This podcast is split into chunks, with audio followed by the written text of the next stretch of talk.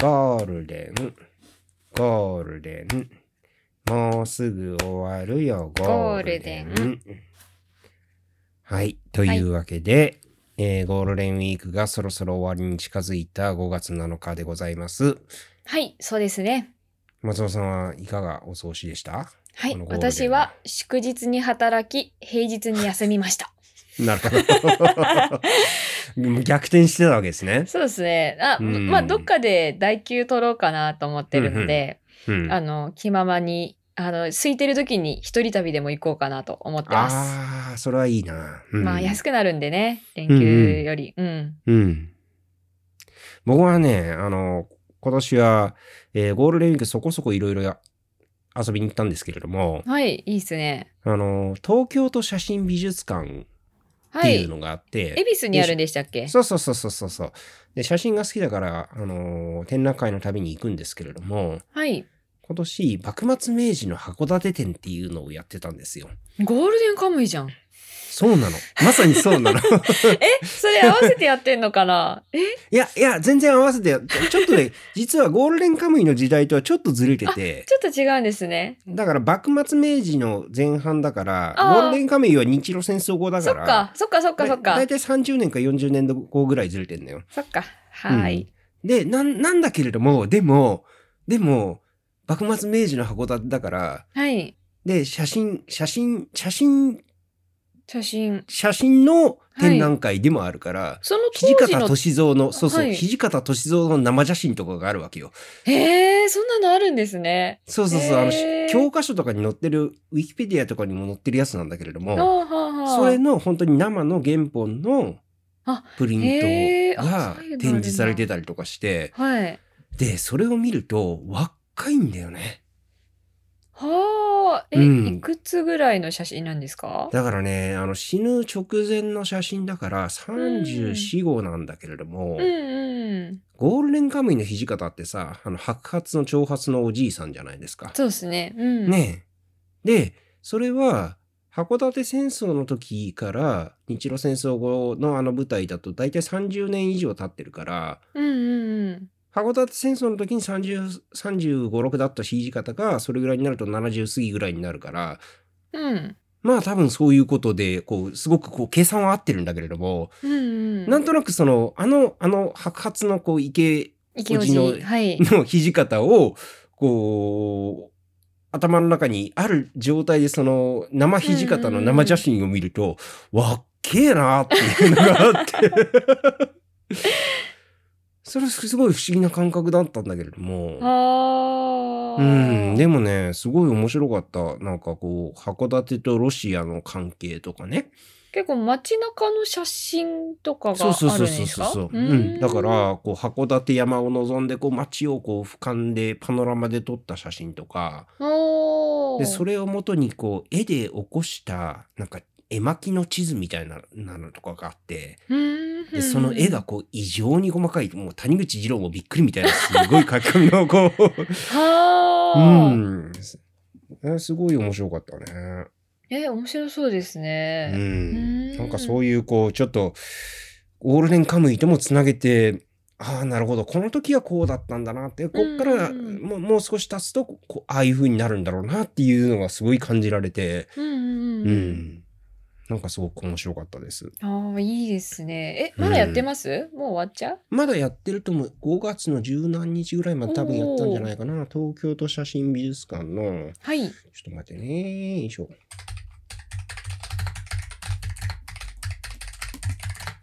よいしょ。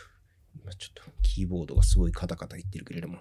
はい。猫が肩に乗り始めましたあ、ね5月8日だから明日ですね。明日だ。はーい。じゃあ、明日に見に行きましょう。は そうですね。もうギリ行くとしたら明日で。ーい。こうなんかね、函館のこう函館戦争絵巻っていうのとかがあって、ね土方歳三がめっちゃこう刀を持って馬に乗ってこう無双している様子の絵巻とかがあったりとかしへしたりとかなんかそういう感じの面白そう、はい。だからねある意味ではそある種こう地味な展覧会ではあるのよね。そんなにねこううん。でかい写真とかそういうのがあるわけでもないんだけどもやっぱりなんかこう歴史ものって年を取ってくるとすごい感じるところが多くなってくるんだなっていうのがあって。はあ、その、うん。じっくり見て楽しめるうっていうところ、ん、年を取ってっていうこのはなどういうところなんですか？いろんなところでこう、引っかかるところが増えるんだよね。自分の知識のところの知識つながの中で。うんうん、あこれってこう、あそこ、あれで見たとか、これってあそこ、あれに出てきたあれだ、みたいあな。ーうん、そういうので増えるんだよね。だから、うんすごく面白くなるんだと思う。うんうんなるほど。ということで、ロマンあふれる展覧会。はいえー。明日まで。あそうですよね。ゴールデンウィー原クに合わせて。風景幕末明治の函館っていう。まあでもね、あのね、東京都写真美術館で今やってる展覧会は、その、はい3件あって、うん、うんあ、同時に3つやってるんですか？そうそうそう、常にあの大体同時に3つやってるんだけれども、うんその3階の展覧会が幕末明治の函館なんだけれども、うんうん。えー地下1階で本庄直樹っていう人のはい。写真家のアンリアル・ユートピアっていう写真展をやっていて、で、この人の写真多分見たことあると思うんだけども、あの、現実の世界をミニチュアみたいに撮る人なのよ。へえ。うん。おもちゃみたいに見えるってことなんですか？そうそうそうそうそう。うん。ああ、そうですね。なんかどこかで見たのかもしれない。結構いろんなところで、あの、この写真は使われているので、うんどっかで見たことあることはある気がするんだけども、ここれね、これすごく面白かった。なんか可愛いですね。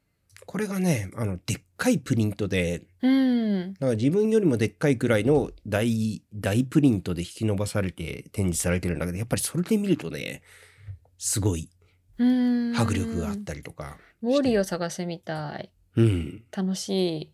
これはね、あの、せっかく行くんだったら、ついでに見てくるといいと思うんい。ました。はい。はい。じゃあ、そういうわけで。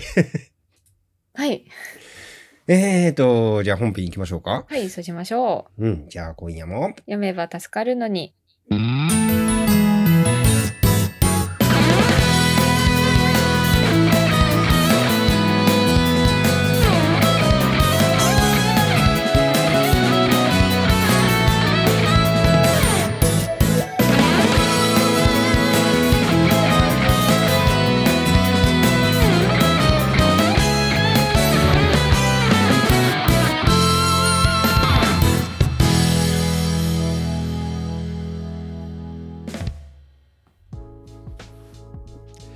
大人になっても漫画の話、夜が更けても漫画の話、漫画は僕らの道しるべ読んだらかとろう、ポッドキャスト、読めます助かるのに、訳して読めたす。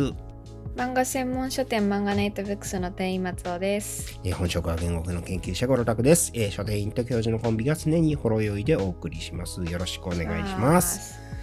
えーさて、このポッドキャストは松尾さんがおすすめする読めば助かる漫画作品を僕が読んできて、あとは軽く飲みながら話をしようというコンセプトでお送りしております。はい。えーというわけで、えー今回の課題図書は何だったでしょうか、よろしくお願いします。はい、今回の課題図書は、いつまちゃんの来世ではちゃんとしますです。はい。来世ではちゃんとします。うん。はい、こちらテレビ東京であのテレビドラマ化もされていて、はい。はい、えっと基本的になんだ 4, 4コマというかなんなんていうんですかね。そうですね。はい、4コマですね。4コマで書かれているけれども起承転結というよりもなんかそずっと話がつながってうん。るタイプの漫画で、うん、で漫画自体はあの CG の制作会社うん。に勤めているうん。男女それぞれの、5人ですね。メイン、はいメイン、メインキャストは5人ですね。うん、。はいい、ももちゃんと、うん。はい、梅ちゃんと松田と、はい、林と檜山。はい、うん。その5ですね人の、うん。がそれぞれどういうふうにちょっと,、えー、と恋愛関係だったりうん。そういったなんか問題というよりもなんかそれぞれのうんなんか性質というか こじらせというか、まあ、それぞれの生態を描くって書かれてますけれども、はい、うんうんそういったあの話になります。はい。はい、あのね、僕ね、これね、すごい好きですね。あよかったです。あの人に勧めたいんでうんあの人に勧めたいなと思って喋るんですけれどもこれただ私これ結構好き嫌いあ、えっと、わかる人に勧めるのがちょっと最初勇気いる作品なんですよ。わかるわかるあのね下ネタ結構赤裸々だし そうなんですよね。そうなのよそであのね一巻の空気ってちょっと違っててう。うん。うん一巻がさなんていうのかなこうあのちょっとねこう私こんなにやばい恋愛してるんですけれどもみたいなうんうん。そういう感じのこうなんだろう自虐風自慢みたいな空気がちょっとあってうんうん。なるほど。ねうんでその一巻の中だとなぜか謎のこう欄外にこう作者の恋愛相談コーナーみたいなのも入ってて あれはいらなかったんではないかなうん。という,、まあそのいうふうに思うんですけどもそうですはいね、方向性とかいろいろ探ってたのかもしれない。探ってたのかもしれないい。ですけれども、なんですけれども2巻以降にどんどんこうキャラクターがこう深まってきて、そうなんですよ。う。うん。んであのもう好きなんですよね僕ねこれ。あのこの。なんかみんなちょっと幸せになってって思えるいやぐらい。本当そう本当そうなの本当そうなの最初はなんかどちらかというと、なんかそう、変な人ですよっていうのを見せる漫画みたいな感じで、うんうん。なのかなって思ったら、うん。だんだんみんなそれぞれ事情があるしみんなそれぞれ変なところもあるけれども、幸せになってほしいってね本当思える作品なんですよね。そうなんだよね、うん、みんな可愛いじゃないですか、うん。男女ともに。そうなんだよ。うん、だからはい、そうですね。あのまあだからメインキャラクターはスタジオデルタっていう CG 制作会社で働いているはい、まあし小さい会社ですよね、うん。で働いているアラサーの、まあ、20代後半のうん、5人の男女、はい、えー女子2人男子3人。うん、で、えーみんなちゃんと働いてるんだけれどもこう性的にこじらせているっていう、うん。そういう設定で。はい、みんなそれぞれなんかこういろんなこううまくいかないことをうん、抱えていて、でそれでタイトルのこう来世ではちゃんとしますっていううん、うん、あれになってるわけじゃない？はい、ねえ。でもそのこの人たちちゃんとしてないから来世ではちゃんとしますっていうタイトルになってるわけだけれども。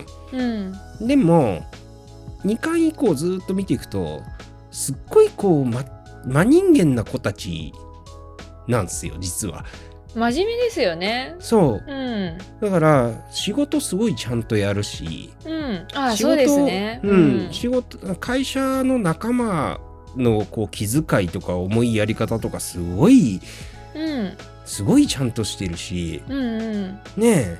で、人間はみんなすごい。う、うんん、人間はみんないいのよね、うん、でもでもちゃんとしてないっていうのはそれは何がちゃんとしてないかというとその恋人を作るっていうことに関して、うん、その一人の人を選んでその同じ同じその人から選ばれてっていうそういう関係をを結ぶことがちゃんとするっていうことだとするならばうん、この子たちはそれがちゃんとできないんだけれども。うん、うん、でもそれってなんかそれができることが普通ってみたいに言われてるけどそそうか？みたいな風に思うところがあるわけですよ僕なんかは。うん、今の今なんかこうみんながみんなそういう風にこうたった一人の人を選んでたった一人の人に同じように選ばれてっていうことができることが当たり前でそれができないやつがちゃんとしてないみたいな風に言われてるけれどもうん、でも、まあ。そうそうそうか？そんなそんな簡単なことかそんな当たり前のことかなっていう風に、うん、うん、言いたいところはあってでそそういう風に見るとこの人たちすっごい真面目だ真面目？真面目っていうのかな？うん、なんかそれぞれ、うんねうん抱えているものがあるけれどもでもほとんどのところではすごくちゃんとしているし、うん、うん、で誠実に人生と向き合っているんだけれどもでもいろいろえー切実にあの足りないところがあってその足りないことに気傷つきながら生きていてあいいなっていういいいいなっていう 言い方の方もいいですけど なんかはい、うん、すごく応援したくなるうん話ですね。うん。そう私結構これはあのアラサーちゃんとかも近い感覚がはいはいあの、最初のところは特に強くて、うん。アラサーちゃんもあれ読み進めていくと、うん。その人間関あのどちらかというとその、うん。なんか人間関係そのカテゴライズしてバチバチするみたいな感じのところが強かったんですけど、うん最後のオチのところとかって、うん。あの女性同士が最終的に仲良くなったりするところだったりとか、うんていうか一辺倒にならない話のまとまり方しててすごい好きだったんですよ。うん。でもあれもなかなか人に勧めにくくて、まあ 下水っちゃ下水話をしているので。うん。でもあれはあれでいいよねっていうところとかもあったので、なんかうん。そうですね。こういう漫画進め最初は進めにくいけれども読み進めたら絶対おもろい、面白いからっていう風にはい。言いたいんですよね。ううんん。まあ来世ではちゃんとしますでそうですね、うん。ちゃんとがちゃんとが何なのかっていうところもそうですけど。ちゃんとが何なのかっていうとこあでもちゃんとはし、うん、ちゃんとはしてないですもんね。そだからそのそそこそこについてはちゃんとはしてないのよね。そうん。あの全部ちゃんとしてない人間だともうちょっと社会、うん。あの会社に行ってない可能性とかの方が高いんですけど、ねうん。あのえっ、とちゃん来世ってえなんていうのかな。えっ、ともっと破滅的だったらうん。そうですね。会社にも行ってないし人間関係がこんな気づけない人たちなんですけど、うん。まあ。いやさももちゃんと梅ちゃんがすごい仲がいいわけじゃないですか。うんそそうですね。のさっきのアラちゃんのアラサアラサアラサーちゃんの話でも女同士が仲いいって話が出てきたけども、でもさそれそれ結構実はすごいことで。えどうして？ももちゃんと梅ちゃんってさあのある意味でこう正反対な部分があるわけじゃない？はいはいうん、つまりそのなんだろう恋愛とかに関する価値観が全然違っていて、もう梅ちゃんは梅ちゃん、えー、と高杉梅っていうキャラクターははい。こう基本的にこう自分のことをアセクシャルだと思っていてうん。でとにかく誰からでもそのこう恋愛感情を向けられるのがもうちょっと無理っていううん。タイプの子で、はい。でそれに対してももちゃんはむしろこうあの誰から向けられても嬉しいっていうう、ん。うんタイプの子でそうね。うん。そういう意味ではこうすごくこう真逆なわけじゃないですか。はい。でもこの2人って別に相手のことをその自分の尺度で判断したりとかうん。でそれによってこうマウントを取ったりとかそういうこと全然しないわけじゃない？うん。だからこう友達としてこう仲良く全然違うんだけれどもそれぞれの、あのーことの話も普通に赤裸々にしながら普通に仲良くやっていけるわけじゃないですか。そうですね。うん。でもそれってねそんなにそんなに当たり前に成立しないと思うんだよね実は。だからあそうっすか。うん。うん。じどっちかっていうとやっぱりそのそそこがやっぱり本質的にこの人たちいい人だたちだなっていうふうに思うところで、うん。うん、なんか自分の尺度で相手のことを上に見たり下に見たりとかそういうことがもっともっと普通に入ってくるのが当たり前じゃないかなっていうふうに思ううん。ね。うん、だからそう考えるとここの人たちすごいあのすごいいいなっていうふうに思うね。だから同じので言うとその松田と林の関係も、うん。うん、あれは男同士だけれども、はい。松田はこうすごくモテるうん。顔も良くて、であの女の子が喜ぶようなことがすごく分かって言えて言えるタイプで。はい。で林はなんかこうあの真面目なんだけどこうすごい鈍感でねそういうのが全然できないタイプで。うん。なんだけれどもこうお互いそこでどっちが上だみたいな感じの見下し合いみたいなことは全然発生しないで仲良くやってるわけじゃないですか。そうですね。うん、そんなにえ一般的にもっと見下し合う？いやそれはあると思うよやっぱり。あそうなんですね。ううん。んそんなに珍しいことではいやあの必ず起こるってわけではもちろんないけれども、うんうん。うん、でもなんかこんな風になるっていうのはそんそんなにそそんなによくあることでもないとも思う。あーなんかこれバランスがいいのが、うん。その少人数で企業としてはそんなに良くないじゃないですか、深夜まで働かなきゃいけないし、うんだからある意味仲間感が強いからそうなるのかなっていうのはちょっと思いました、そのもうちょっと従業員が多かったりすると、それぞれの同じ属性でやっぱり話って通じやすいので、うん。それぞれのグループが生まれて仲悪くはないけれども、うん、まあたまに話すぐらいの関係性で落ち着くことがあるかなと思って、うん。ここだと5人しかいないので、うん。そもそもそこで関係性悪くしたらどうするのって 正直思うところがあるのででかつうん。グループが発生しにくい、まあえっと、5人の場合その男女で気持ち分かれてるぐらいじゃないですか。そうだね。来世ちゃんの場合、うん。なんかそれぐらいの人数だとまあ自然かなっていう気は正直しますね、なんかそこで、ここで女性同士ギスギスしてたら一番職場環境ただただ悪くなるだけじゃないですか。自分の環境を守るためにもそこはうんって感じしますけどね。うん。そう、そうかな。うん、うん。そうそうそうそうそうそうそう個人的には私はそう思いますね、うんうん、うん、でもなんかその松田がこう林に普通に懐いていく感じとか、松田は林好きですもんね。うん。うん。あと檜山君も好きじゃない？うんそうです。ね、うん。あというか職場の人みんな好きじゃないですかちゃんと。そうだね、ううん。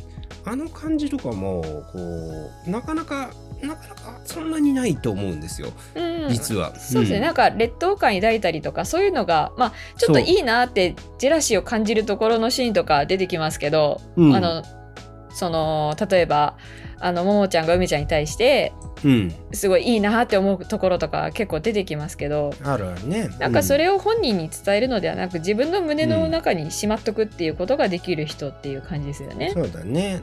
だからその本人あのあの人をこう自分の尺度で判断してジャッジしてで上とか下とかにするみたいなことをしないの関係が、うん。このスタジオデルタの中ではこう出来上がっていて。うん、でそね。れをうん。男女入り混じってみんな楽しくやってるところがすごいうんうんまずそこがすごいだから梅ちゃんがこう檜山のことを尊敬しているところとか、ああいいですよね。うん、あれもすごい好きなんだけどな。梅ちゃんいいですね、うん。それぞれの関係性がちょうどなんかいいなって思うとこ、シーンが多くて。なんか、うん。ももちゃんに対してもあこの子今日朝帰りしてきたな、うん。なんか嫌だなって心の中で思ってたりするじゃないですか、うん、本人には言わないけれども、うん。ああいやなんか嫌だなって。あの、うん。そこまで全部を受け入れないんですよねみんなのそれぞれのところを、だね。うん。自分はここ嫌だけど別に本人に伝える伝えてそれが相手にとってどう受け止められるかをちゃんと分かってるから、うん。そこを言わないっていうのはするし、うん。あとは、うん、そうですね、うん。檜山、檜山くんを本当に尊敬して気遣ってますからね。あそこのその恋愛関係じゃなくて、全然そう尊敬、だよね。尊敬というか、その、うんそういうところのシーンいいですよね。う。ん、で檜山もこう梅ちゃんに漫画に関してアドバイスを求められるとすごいちゃんと言ってしまったりとかするあたりとかさ。うん、可愛いですよね、うん。それぞれそね。その辺すごいいいなと思う。う、ん、うん。いい人だなって思う思いますもんね。う。ん。ねえ。なんかねそういうこう人間関係の微妙なあれこれが割と描かれてるところが好きでうん、うん、ちょっと待ってよ。全体とし全体像全体像をまだちゃんと言えてない気がするんだけども。そうですね、今、ふわふわっと話してましたけど、うん、そう全体のね。ですうん。ままずその5人いるんですよスタジオデルタには。はい。でももちゃんっていう、えー、桃江ちゃんという女の子はこう男関係が切れないこう割と性に奔放なタイプの。あ、本命の彼氏はいできないけれども、複数人のセフレがいる女の子そうです。そうそう、ん。女の子でで梅ちゃんっていう子は、えー、アサクシャルでこう今まで一回も彼氏がいたことがなくてで、えー、と自分は BL 創作をしていてで、あのー周りのいつ,、ま、いつ結婚するのっていうのがうるさいけれども別にそれがなければずっと一人でいいっていうふうに思ってる子で。アリを飼ってます。アリを飼ってるんですね。そうですね。アリが大好きでアリを飼ってる。うん。で、えっ、と、男3人の檜山悟っていう、まあ、リーダー格。檜山徹くんですねうんあ、そうか、徹くんですね。徹くんってリーダー格の子は、あのー見た目がちょっともっさりしていて、で、そのことにコンプレックスを抱いていて、でも、仕事はすごいできて、で、えー漫画を描いていて、それがこう商業誌に連載が始まっていて、で、だから副業として、えっと、うん、そのデルタの仕事をしつつ、うん、えっと、夜には、えっと、漫画を描いて稼いだお金をお。全てソープに通って、通って使うという。そう、ソープ嬢にガチ恋をしていて、そうですね。で、そこに全部つぎ込んでいるっていう、そういう感じですね。で、えー林、林勝っていうののがいて、で、そいつは、こう、えー、なんでしょうね、こう、鈍感で、筋トレ好きで、潔癖で、で、昔の彼女に浮気されて別れたのが未だに傷になっていて処女としか付き合えないというふうに思っている。っていううん。そういうやつで。そういうやつですね。そういうやつで。で、うん。まあちょっと無神経で、こうすぐ、うん。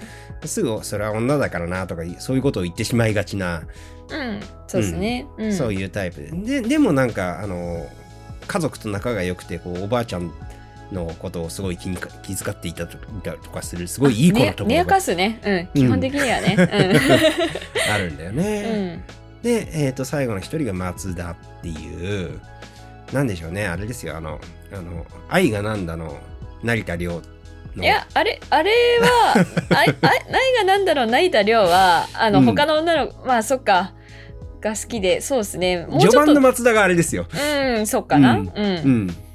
だから顔が良くて、で、その、女の子が喜ぶことはすぐ言えてしまうのでめちゃくちゃモテるんですけれども、で、でも好きになられるとこうめんどくさくなってしまって、で、あの、濃い関係にならずに傷つけて終わってしまう。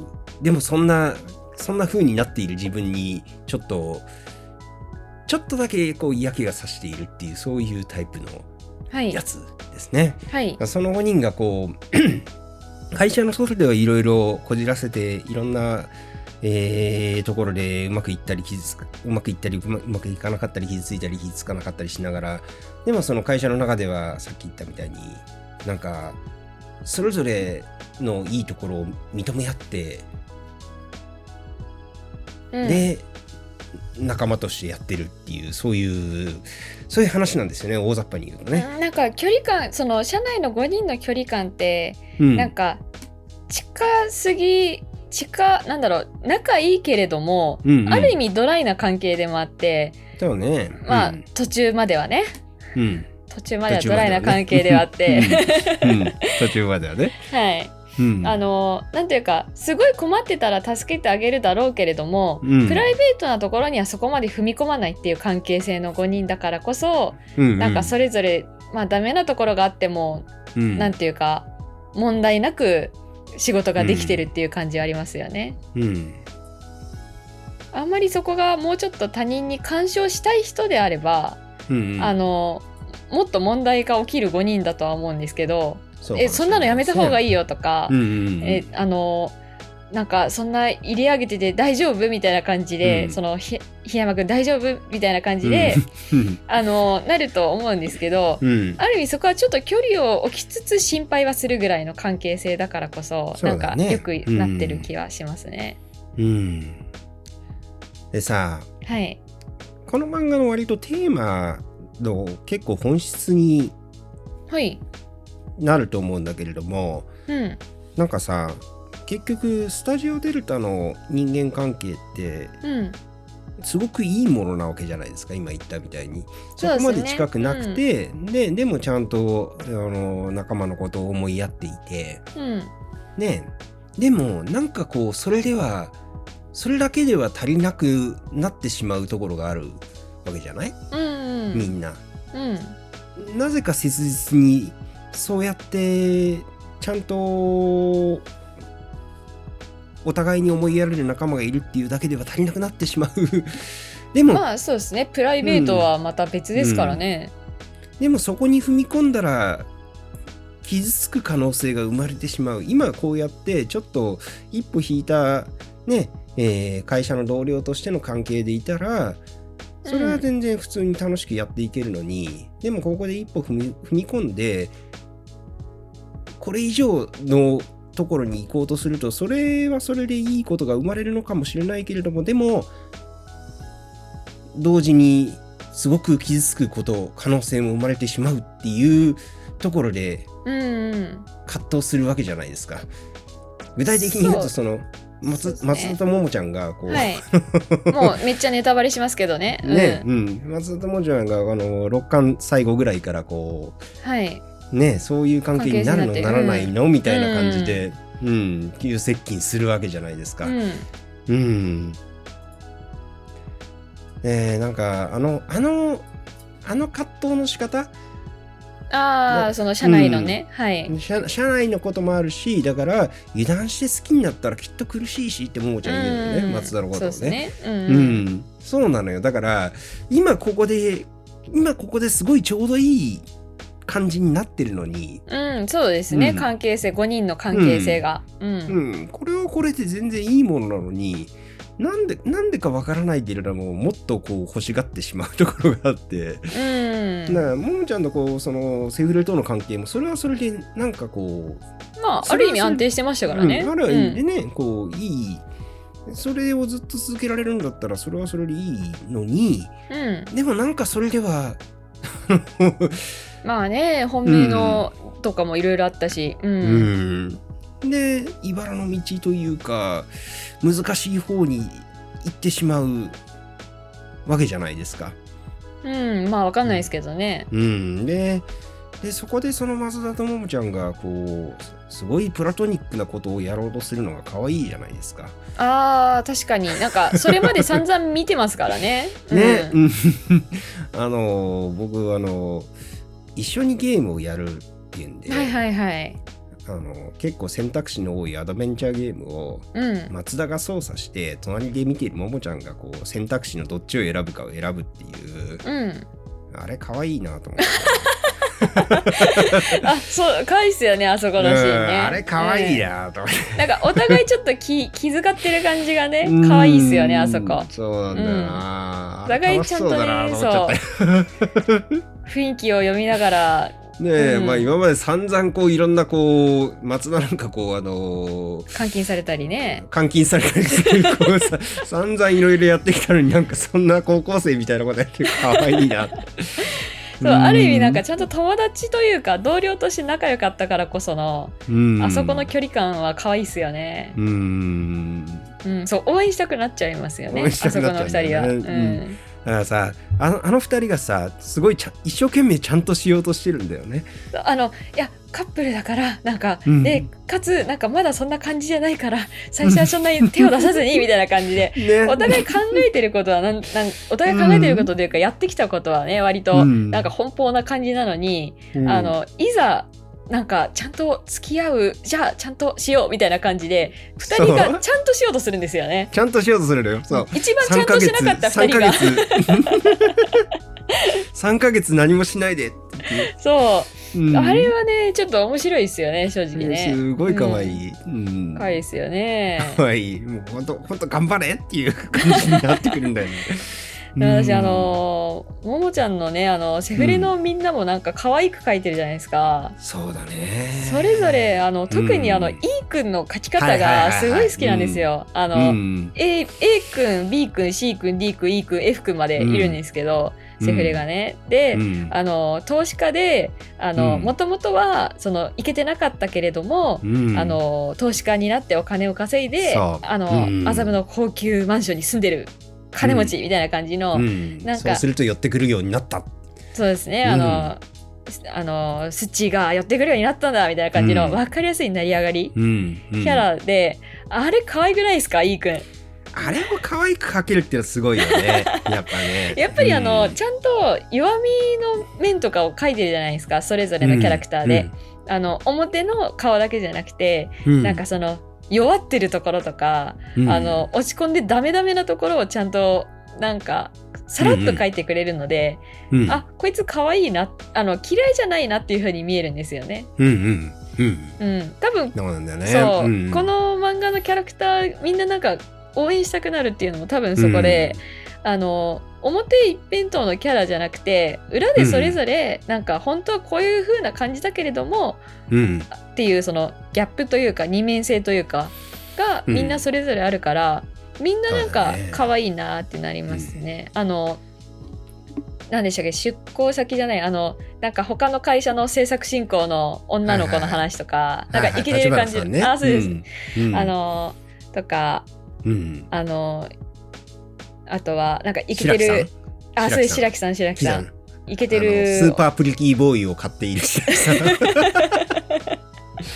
あれいいね。スーパープリキーボーイって名前をつけてるのがいいね。なんか、あのミッチーみたいなねうん。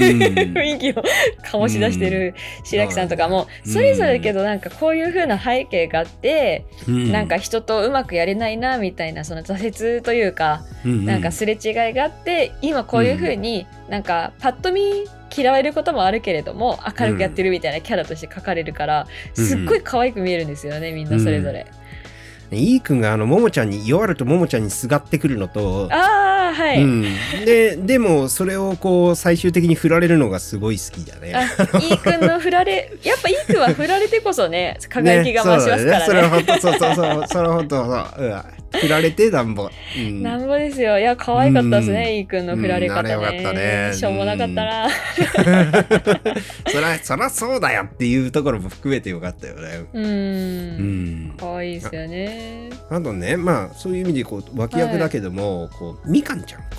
みかんちゃん。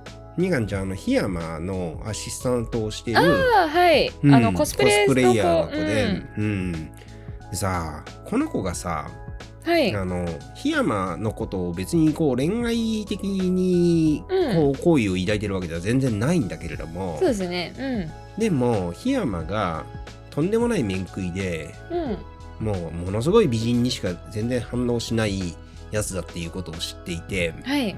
ででそんな檜山が自分には全然全然そういう風にこう見てこないのを感じていて、でそれでちょっとこう傷傷ついてるんだよね。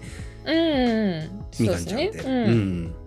うん。それなんかすごいこううんなんなんて言ったらいいんだろう。こう人間の心の矛盾なんだけれども、うん。そのみかんちゃん的には絶対にその檜山に本当にその恋愛的行為を向けられたらそれはそれでうざいはずなのよ。うんうん。それは別にあのそそんな風に寄ってこられたらそれはそれで嬉しくないはずなんだけれども、うん。でも全然そういう風に見てない相手でもこの人はこう美人が好きだっていうことを分かっていてでもそんな人にあのなんか勝手にこうランク外、そうですね。対象外というかね。うん。全然対象外みたいな風にされてる感じっていうのがうんなんか全なんななんんかかちょっとこう、なんかなんかこう、うん。なんでそんな風にさあのひょひょあの自分が全然こうエントリーしたつもりのないところで評価されて、うん。ちょっと傷つかなきゃいけないのみたいな風に思っているあたりとかが、うん。あなんかすっごいリアルって思ってそうですね。なんか見た目のコンプレックスが多分もともと強い子ですもんねみかんちゃん。そうだね。ううんん。だからこそ見た目で評価してほしいというか、うん。うん。そこの評価されないっていうのがそうなのよ。嫌い、うん嫌なんでしょうね。うん、されたらされたで絶対にそれはそれでうざいんだけれども。普通に告白とかもしされたら 普通に断るけれども、なんで自分を対象として見ないんだっていう憤りがあるっていうのは、うん。まあなんかうんわ分かる分かるって気持ちちゃいますよね。ううん。んうん。そのその見られていないっていうことが別に見られたいと思ってるわけじゃないんだけど見られていない,、いないことがその勝手に予選落ちさせられた感が嫌だなっていう感じですよね。うん、そうですね。うんいや嫌っすよね。なな俺別にそそ私は別にそこにエントリーしてないそそのレースには出てないつもりなのに勝手に予選落ちさせられてる感じがねえそういうそういうのってあるじゃないですか結構いろんなところで。うん。まあ世のまあ男女男女うんそうです男ね女。問わずうんいろんなところでその全然全然そういう風な場面だと思ってなかったのにそういう風に評価されてでなんかななしって言われてるっていうのって。なんか別に告白もしてないけれどもなんかなしって言われてる感はなんか腹立ちますよね。えーうん。えーっていう。なんか勝手に評価あ 勝手に評価された感ってやっぱ嫌じゃないですか。嫌だよね、うん。そうなんだよ、うん。で檜山君は別にそれをなんか一方的に言ったりはしてないけれどもしてないんだよ、ね、漏れ出てるじゃないですか、うん。漏その面面食いというかその可愛い女の子が好きっていうのが美人が好きっていうのが見た目の、うんでも檜山君のそれがすごい悪いってわけでもなくて。そう。別にそういう、うんそうじゃない美人じゃない人に対して冷たい態度を取ってるわけじゃないんですよね。わけじゃないんだよね。ちゃんと誠実にせ接してるけれども、うん。単に、俺はお前で興奮しないよみたいな感じのこうん。とを言ってそれが悪いとも言うわけでもないんですよね。うん。うん。難しいんだけれどもそのその辺のこうすごい複雑なあたりがこうなんか、うん。なんか、うん。そう。でででいいな。失礼なわけじゃないけれども、うん。まあみかんちゃんにとっては失礼に感じるのもわかるよっていう気もしちゃう。うん。ね面白いですよね。ひや、トールくんね、トールくんはね、あの、ある意味一番、その、この、なんか関係性で言うと、えそのソープ嬢の心ちゃんにうん。本当に一方通行じゃないですか。そうだね。ずーっと。うん。ある意味それで幸せに、なんていうか、求められているお金を差し出し、うん。心ちゃんはそのお金の分相手をしてくれるっていう、うん。まあ幸せっちゃ幸せな関係かもしれないけれども、うん。なんかこの先どうなるんだろうっていう心配は一番徹くんが強いかもしれないですね。うんもうなんかうん。ね難しいんだけども。のメンバーって、うん。えっと一人の人に対してこの人がダメだったらもう生きていけないみたいな人っていないじゃないですか。そうだね。うん。なんというかうまく他になんていうか人じゃなくても対象があるじゃないですか。執着するものだったりとか、そのうん。恋愛関係であっても、うん。うんそのある中で徹くんだけはずーっと心ちゃんいだけなんですよね。うん。あの貢ぎ先が。うん。なんかすごい心配になっちゃって。うん。例えば仕事を辞めた後さあの、うん。心ちゃんが辞めパッと辞めちゃったみたいな感じが今後出てきそうな雰囲気がうん。ちょっとあるじゃないですか、心ちゃん。あのね。仕事、うん。最初の方はメンタル超強女だったんですけど、なんかコロナとかいろいろあってちょっとメンタル落ちちゃって、うん。なんかだ大丈夫かなっていうシーンがうんうん。ちょこちょこ出てきてるので、うん。それってもう仕事辞めちゃったら徹くんが心ちゃんに会える可能なんかなんていうんですかね。そのお金を渡したら会える存在じゃなくなっちゃうから、うん。そうなった時に徹くん大丈夫かな？いやなんかもう仕事もしたくなくなっちゃうんじゃないかなって思って、徹君の夢としてはさはい漫画家として大成功して大金持ちになってでそれで心ちゃんを水水揚げ？うんそうで要するにすね風風俗からこう上がらせるっていう、そそれがまあ今の夢なわけじゃないですか。うんでまあそれが実現する可能性も別にないわけではないのかな。まあそうですね漫画家にうん今というふうにはうん。なってるけどいや心ちゃんそれでそれででも収まってくれるかな、うん。っていう気もするんですよね。ただなんだろうねうん。わかんないけどもそうではなくてもなんかなんかこううん僕のこう自分の周りのひ人とかを見ると、ああいうタイプはうんと20代後半にそうやっていろいろこじらせてても、30代後半には普通にちゃんとするような印象ちゃんがあります、とする。うん、また違うソープ嬢を見つけるのではないく。やそういうそういうそういうことではないんですけどももっと普通のところで。はあ、うん。なんかその時は熱心に何か一一人のところにうん。貢いでても、例えばなんかアイドルにガチ恋したりしててその後なんか、まあ、ちゃんとするんですか？なんかねその多分ね相手に対して求めるもののこうおハードルが下がるっていうかそういうふうに言うとちょっと失礼かもしれないですけども、あの今徹君が心ちゃんにすごいこう熱を上げてるのはやっぱり理想のうん、容姿だからじゃないですか。うんうん。だそのそこが多分ねちょっと緩くなるんですよ。うんうん、でそれが緩くなると彼はすごいこう真面目に働いて経済力もあるしうん。まああの基本的にはすごいちゃんとしてる子だからだからだからこうはい。なんかうまくいく。ものだというふうに僕の周りを見る限りはそうだったね、だからねそうなんですね。そうなんだよね、不思議なもんでそう20代後半にちゃんとしてない連中がうん、うん30代後半にどんどんちゃんとしていくんだよね。ちゃんとするちゃんとするとはどういうことなんですか？いやだから普通にこうなんかこう選び選ばれて結婚していくっていうか。それがああそのまあちゃんとする。うん。うん、だからやっぱその周りを見ると全然この漫画に出てくるようんなんだろうこう少なくとも要素としてはね、うん。うん、なんかこういうこういう感じでこうこじらせてるのが20代後半の時の友達とかには全然普通にいっぱいいたんですけども、うんうん。うん、でもでもなんかそれが丸まっていくのかなんだかわからないですけれどもこうねこう、うん、やっぱこのだだんだんちゃんとしてるんですよね、うん、キャラクターの年齢設定はちょうどじあのなんかリアリティがあるというか絶妙なんでしょうね。そうなんだと思う、うん。なんかこれで例えばその30後半にしたりとか40代にした時にうん、ここまでカラッと書けないかもしれないですね。そう40代は40代はまたちょっとめんどくさいですからね。めんどくさいんですね。なんか戻ってくるからいろんなものが。はい。ああ、まもうちょっとそうですね。だからそうなんかある意味この漫画そのカラッとしてるところがやっぱ魅力的なところって、うんうん。20代だからというかアラサーぐらいの年齢だから、となんかまあいろんな人いるよねぐらいで済まされるところもあるかなと思ったので、うん、そうだうねん。うん。林はねなんかやっぱ 一貫して嫌いだなっていう感情はき 消えないんですけど。そう林は基本嫌いですよやっぱ。うん。失礼だしね、うん。そうだね。失礼なやつだね。うん、まあいいやつなんだろうなと思うけど友達には欲しくないですよね、うん。うーん。どうか。そう。でもん。最新刊の林めっちゃ良かったですね、そうだね。八巻の林ね。そう、ん。あそこの林はあのやっぱりそれまでの林と違うんですよ、うん。あのねあの松田君も言ってましたけど、うん。あのアンニュイさんが出たじゃないですかあそこで林にうん生まれたじゃないですか、アンニュイ林が何林がね。うん。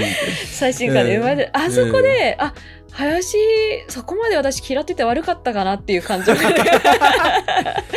まあ最新刊で何があったかというと梢ちゃんっていううん。まあ、心ちゃんの同僚の総部長で林のたまたま、あのー隣に住んでいたお隣さんなんだけれども、はい、まあ、梢ちゃんがこうかなりメンタルがやばい子でうん。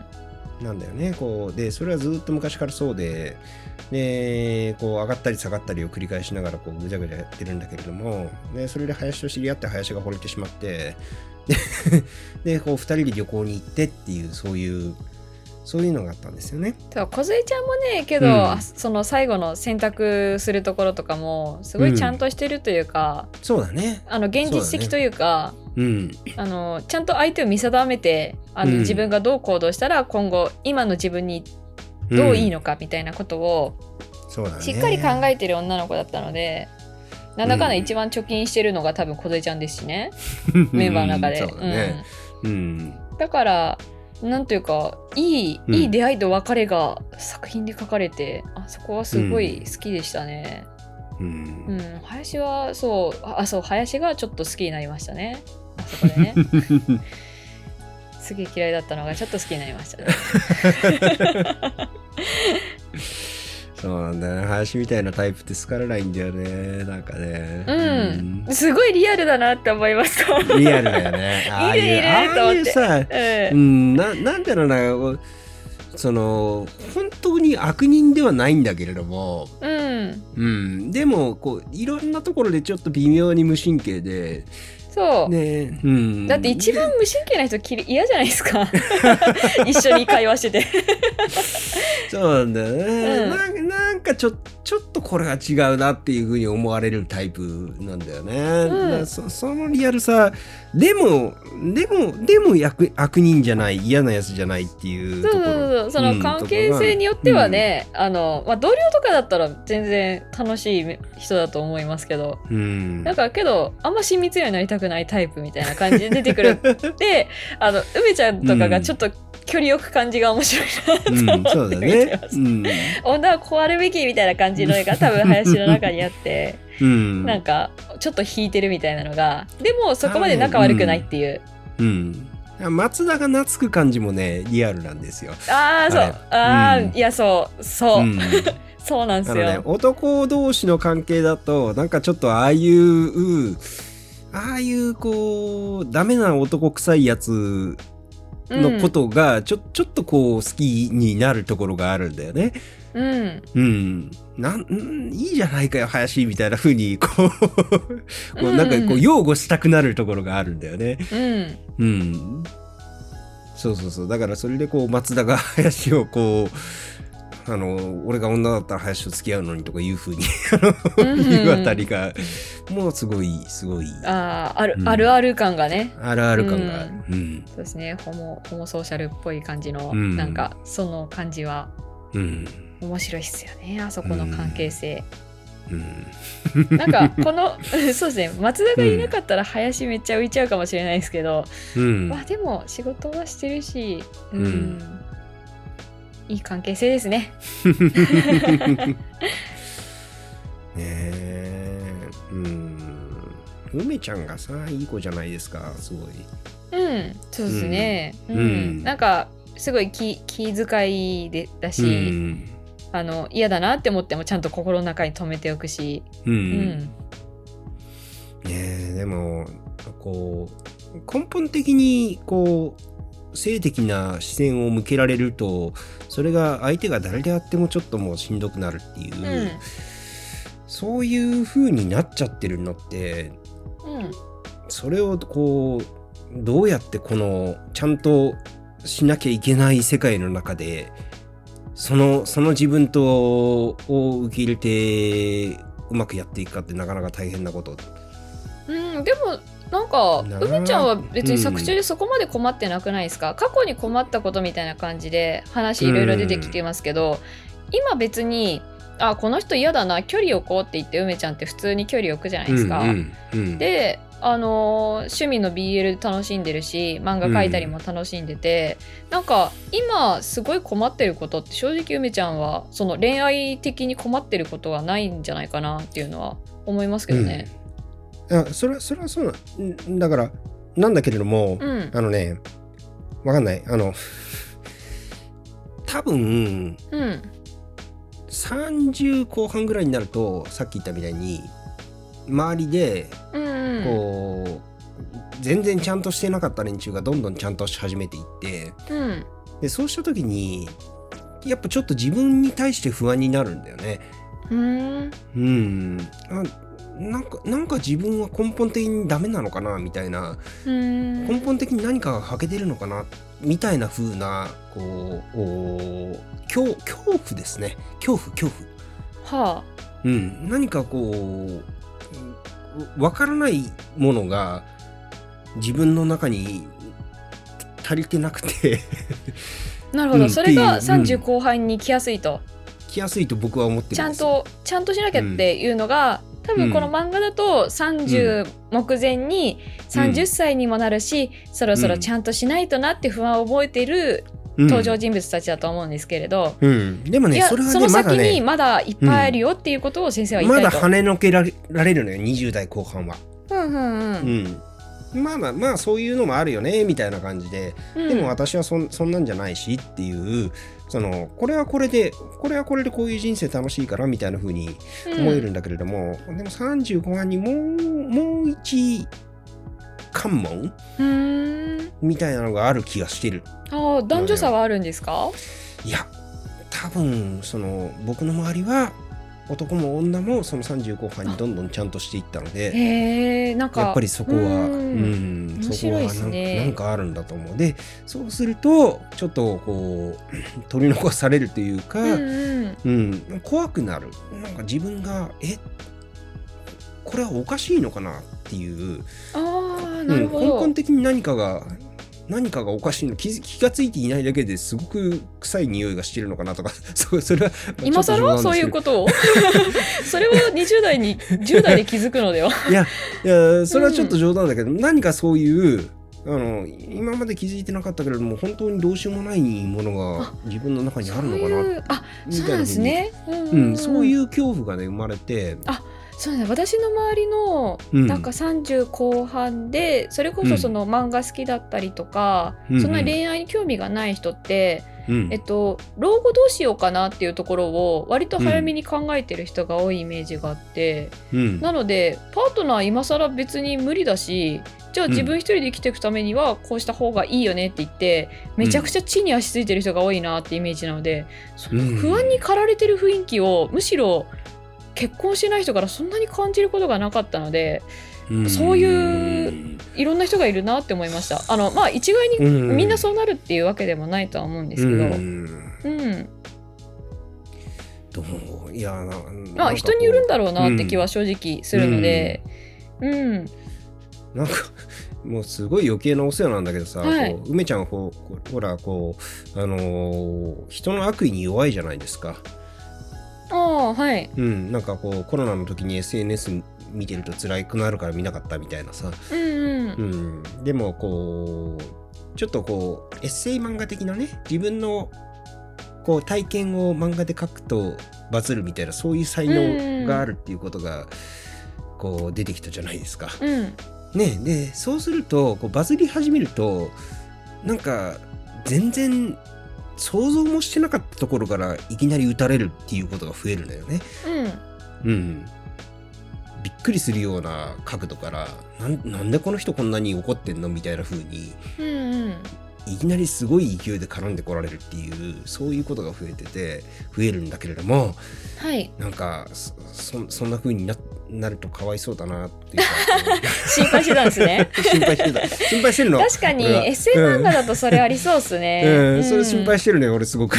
うん。いやなんでそんな漫画なんかそんなに梅ちゃん心配に思ってたんですね、うん、うんそうなんだよ。だからなんかいろんな意味でこう幸せになってほしいなっていうふうに思ってるんですけども、うん、うん。あ確かに打たれ弱いっていうのは確かにそうですね。うん。ぜ絶対にね、S、やっぱり今時のエッセイ漫画ってやっぱ SNS からスタートするところがあるじゃないですか。うんうん。ねうん、本になる前にっていうところで。でそうするとどうしてもあのとんでもないアンチが出てきて。うん、うーん。っていう嫌だなっていうのがある。あー。でもなんか、うん。そっちの道に進むのであれば梅ちゃんクリエイターとしてなんかうん。どんどん進んでいく道があっていい感じな気がしますね。うん、そうだよね。だからなんかそこでうまいことこうあのー自分自自己肯定感のこう泉というかな なんだろうななんかやっぱさ 何それ？いやあのね、はい。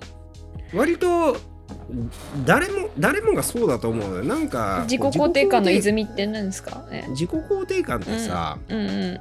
あのーで時間が経つとなくなっていくんだよね消費するんだようんだんだん蒸発するんですか？蒸発するのよだから常にこう新しい自己肯定感を補給できなきゃいけないんだよね、うん。人間って、それはなるほど。うん、それは基本的に全員一緒だと思うんですようんうん。誰もがそういうふうにあのそういうもの生き物だなんだけれどもうん。でもその補給する源っていうのが人によって違うんだけれども、うんうんううん。んあのーでも多くの人はそれは例えば恋愛関係うん。であったりするんだけれどもつまり相手に承その承認す異性に承異性異性か、まあ、恋人に承認されることによってそれによってこう自己肯定感が補給されるっていう。うん。あるいはこうあのなんだろうこう社会に認められたパートナーがいますよっていうことで自己肯定感が保障されるみたいなところがあるんだよね。はうん、でもあの梅ちゃん多分そういう方向にはいかないので、あ。うん。だからそうするとね。うん。し仕事というかうんうんうんまあ自分の趣味でやってるものうんが認められるっていうところのうん自己肯定感ですね。そこでそこになるんだけれども、うんうん、でそうするとその SNS でこう変なアンチとか湧いてくるとかわいそうだなっていう。何を言ってるのかわからないですけど、うんはい。ちょっと何を言ってるんだろうっていう感じもありますけれども、そうっすよね。ううん。ん、でもアセクシアセクシュアルだからまあ恋愛にか、関係してる方がストレスをねうん。ストレスというか気持ち悪いなとしか思わないからまあそっちの道でうん。なんかまあ0か1かじゃないですけどそのうん。博打じゃないですけどなんかうん。がん頑張るというか認められるのが梅ちゃんとしては一番嬉しいところだから、しうん。そこは頑張るしかないですよね。そのストレスのところは。ねうんうんだって他のところでじゃあ補うか、まあ、そ友達とか友達付き合いいいじゃないですか梅ちゃん。基本、ね。人間関係だったりとか、うん。そこは自己肯定感につながんないんですか？つながらなくはないけれども、うん。うんなんだろうねこう人によらないんですかそこって？友達って自己肯定感につながらない？つながるつながる、うん。ああ人によるかね。どうなんだろうね。人によるんじゃないですか？なんかいやなんか僕はそれだけでは足りないような気もしないでもないかな。社会的な何かが必要ってことですか、あのね、うん、それもあるし、うん。やっぱり友達って、まあもちろん友達は友達だけれども、その結婚したりとかすると、うん。友達が、やっぱりちょっと、その、する前とは違う距離が生まれるよ。そうなんですか？それは そうだった。ね、うん。うん。全然別にこうなんか仲悪くなったわけではないけれども、うん。でもやっぱり今僕大学時代の友達でこう妻も子供もいるうん。やつにを誘う時ってなんかなんかやっぱちょっとこう大学の何でもなかった時とはちょっと違うのがあるよね。えー、まあそれはそうでしょうね、環境が違うから、でそうした時にやっぱなんかねこうどうなんだろう。足りない足りない人の方が多いんじゃないかなというふうに思う。た足りない？なあごめんなさい。何の話でしたっけ、うん、友達と そうやって昔からの友達と時々仲良くできるっていう別に毎日じゃなくて、うん。うんあのまあ、月に1回とか半年に1回とか仲良く話して楽しくできるっていうそれだけじゃちょっと足りない、うーん。うん、人による気はかしますけどそうなんですね。う、なうん。ん、なんかうん。まあまあまあ、うんはい。はい、はい、うん、なるほど。だ松田もすごい寂しがり屋じゃないですか。あいつも。はいはい。うん。そうですね。松田、うん、うん。松田もこう、うん。あのえっ、とインコを拾って飼ってたらもう返したくなくなってもうすごい傷ついていったりとかうん。するわけじゃないですか。はい。うん、なんかやっぱりこううん自分の中に何か欠けているものがあるっていう感覚があってでそれを、それをこう他者との関係で満たしたいなっていうふうに思ううん。時にでもそれはそんな簡単に満たされないんだよねっていうのが、うん。あの割とちゃんと描かれている漫画なんじゃないですかっていうふうに思うんですね。はい。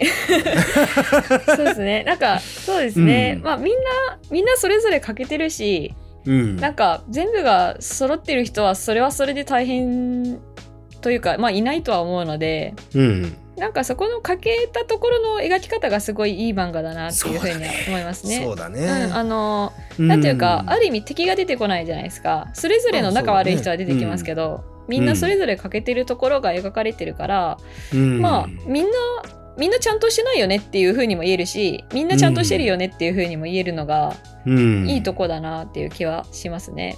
なんかダメなところってまああいつは仕事はダメだけどみたいな感じのところだったりとかあいつは恋愛ダメだけどとか、うんなんかまあそういう感じでそれぞれダメなところが描かれてるから、うんいいなって思いますね。うん。うん。そうなんだよね。うん、なんかこう最初にちょっと言ったけれどもこうそういう恋愛関係でちゃんとするってなんかできるのが当たり前みたいな、うん。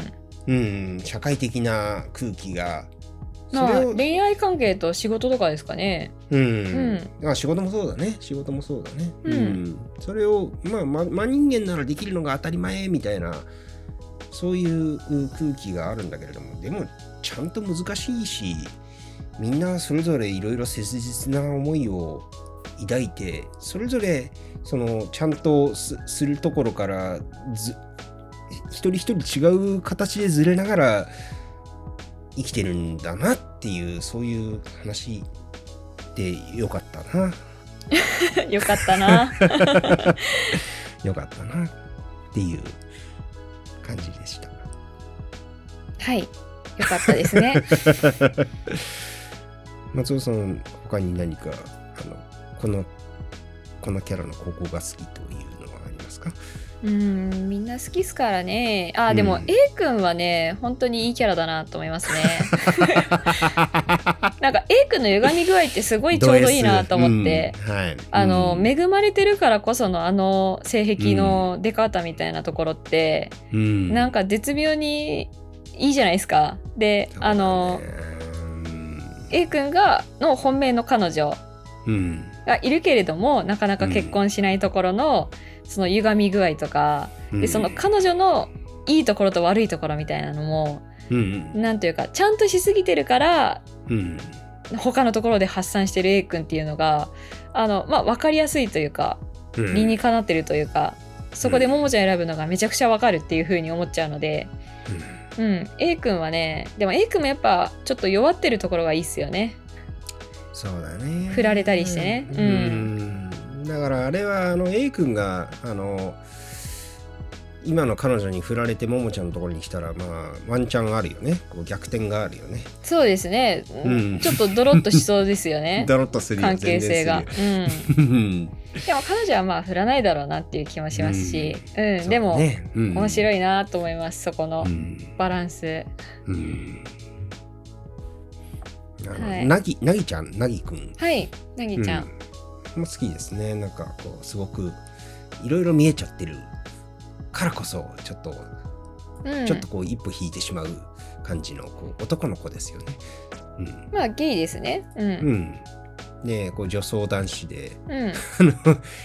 なんかいろんなことがこうあの男性目線と女性目線が両方わかるからすごくいろんなものが見えちゃうんだけれど見えちゃうからちょっと逆にそれで闇雲にならずに一歩引いてしまうってういう、ん。うんところがあってなんかそれがまたちょっとこそうですね。なんか多分今までいろいろ悪意にもさらされてきたんだろうなっていうところがう、ね、うん。あのね。キャラクターであっていいですよね。ね。強くてちゃんと。うん、あそこの兄弟は好きっすね。そうですね。うん、お姉ちゃんもいいしうん、お兄ちゃんも、うん、あのバカなバカなお兄ちゃんもいいし、うん。お兄ちゃんのバランスがいいですよね。ね、うん。うん。いやそういうわけであの来世ではちゃんとします。ちょっとこうちょっとなんて言うんですかねこう赤裸々で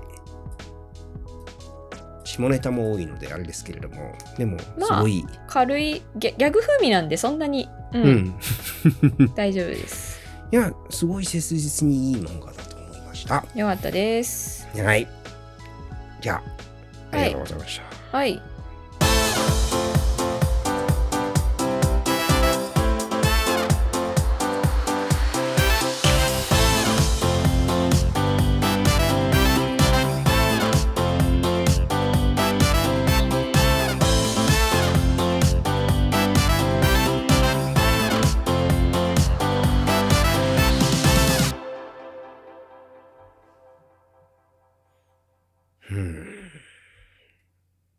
難しいな。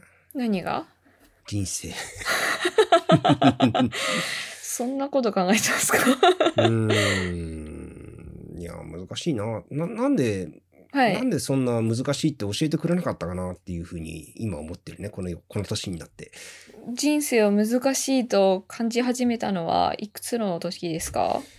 えー、やっぱなんだろうえっ、と2017年ってことは今からもうあもう5年ぐらい。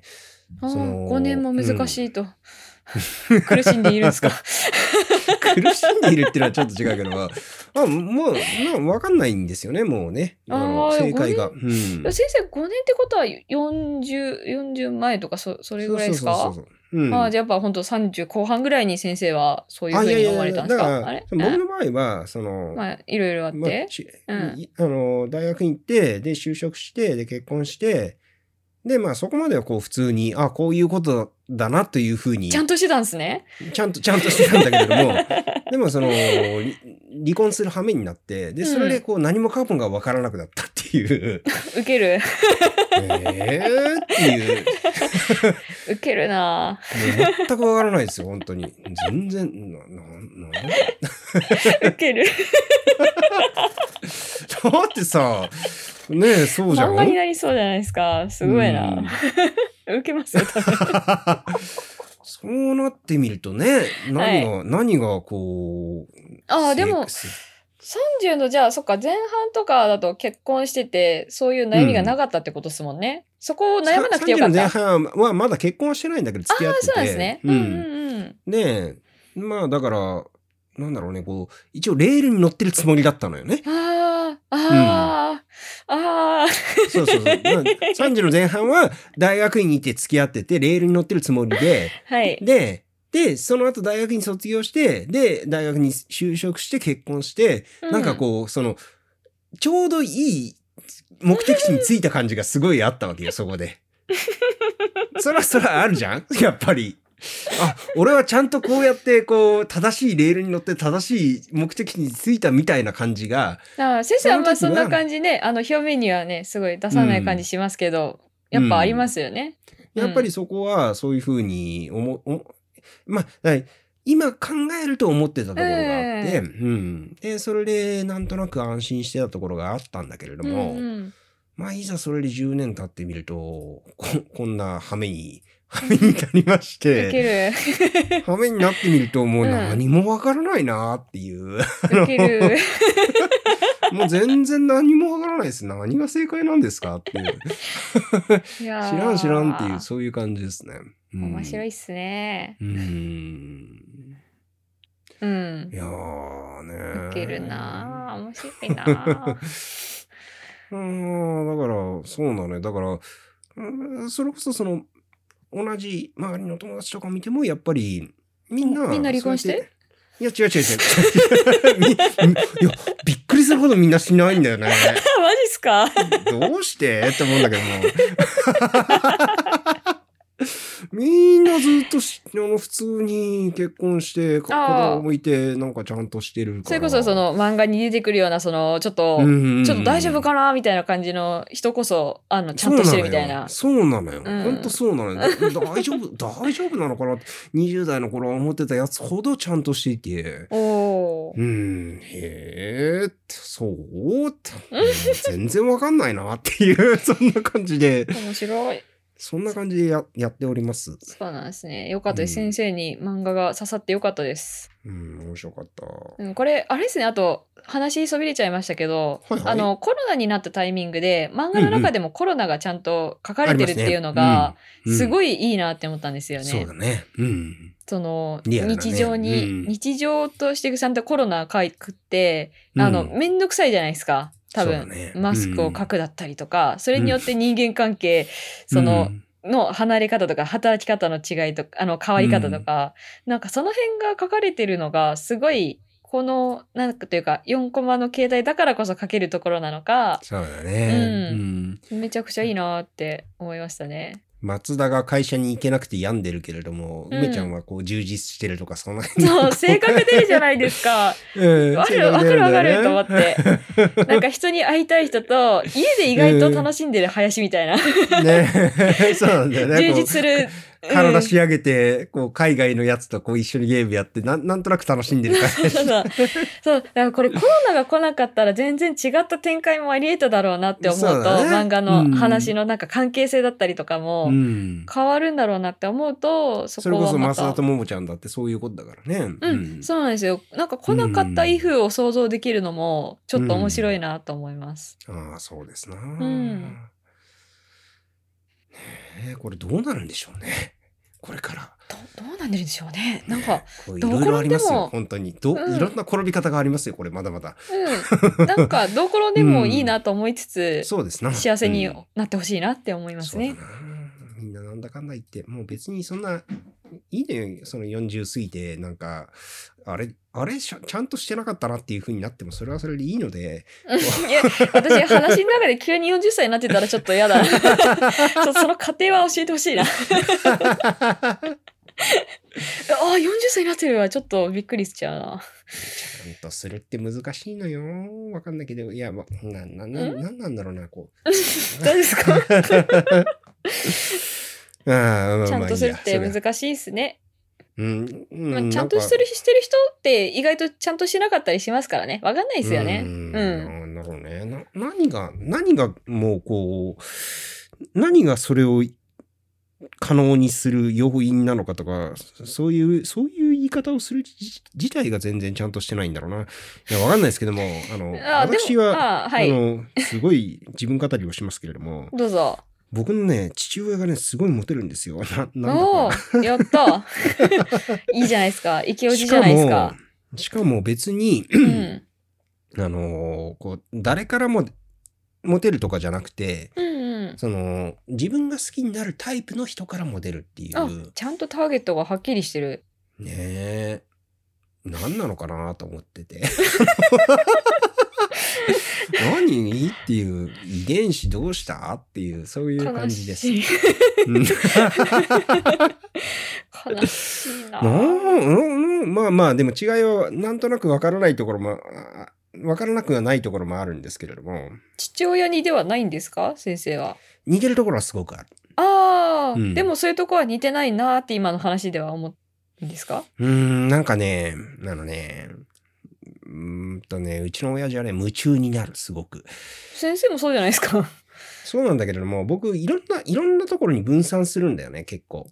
ああ、同時にうん、いろいろと。ううんん。うちの親父は割とそその分散しないでうん。あの仕事が好き。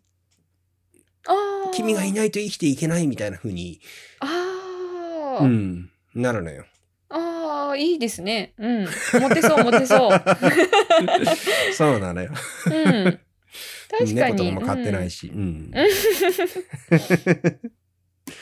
あのね、そういうあたりが違うのかなというふうに。うん、へえ、うん面白い。うん。思ってますうね。ん。恥ずかしいな。何の話をしたんだろう、俺。お父さんの話？まあうちの親父もこなんかこんなところで息子にそんな話をされるとは思ってなかったと思いますそうですね。来週ではちゃんとしますの会に 自分の話をされるっていうのは、なんか怖いっすね。な、なんだろうなっていう。何暴露されとんのかなって何暴感じしますよ露されてんのかわかんないですけども。うんまあ、怖いな。まあまあ、聞いてはいないと思うのでいいですよ。はい。えーと、あー次回。次回は、はい次回メタモルフォーゼの縁側をあ、そうですね。いいっすやりねま。しょうか。はい。うんあれは、まあ、青春ですね。なんか、はいなんかあれは良かったんです。あいいですよね。あ うんれはもうほっこりと。ほっこりそれこそあの、スキップとロファー的な感じでね、ほっこりと読めそうですねるいい漫画ですね。うんいい漫画ですね。うんうんはい、えー、というわけで、えー今回は、いつまちゃんの、えー、来世ではちゃんとします。20代後半の、いろいろ難しいなと思ってる人たちにぜひ読んでほしい。でも30後半の方がいろいろあるらしいっていうことが分かりました。まあな、人生ってそういうもんですからいろいろあるんですよ。だから、あの、ちゃんとしてるなって僕が見てる人たちの中でも絶対それはいろいろあるんですよ。うん。うん。っていうことでした。はい。ありがとうございました。はい。ありがとうございました。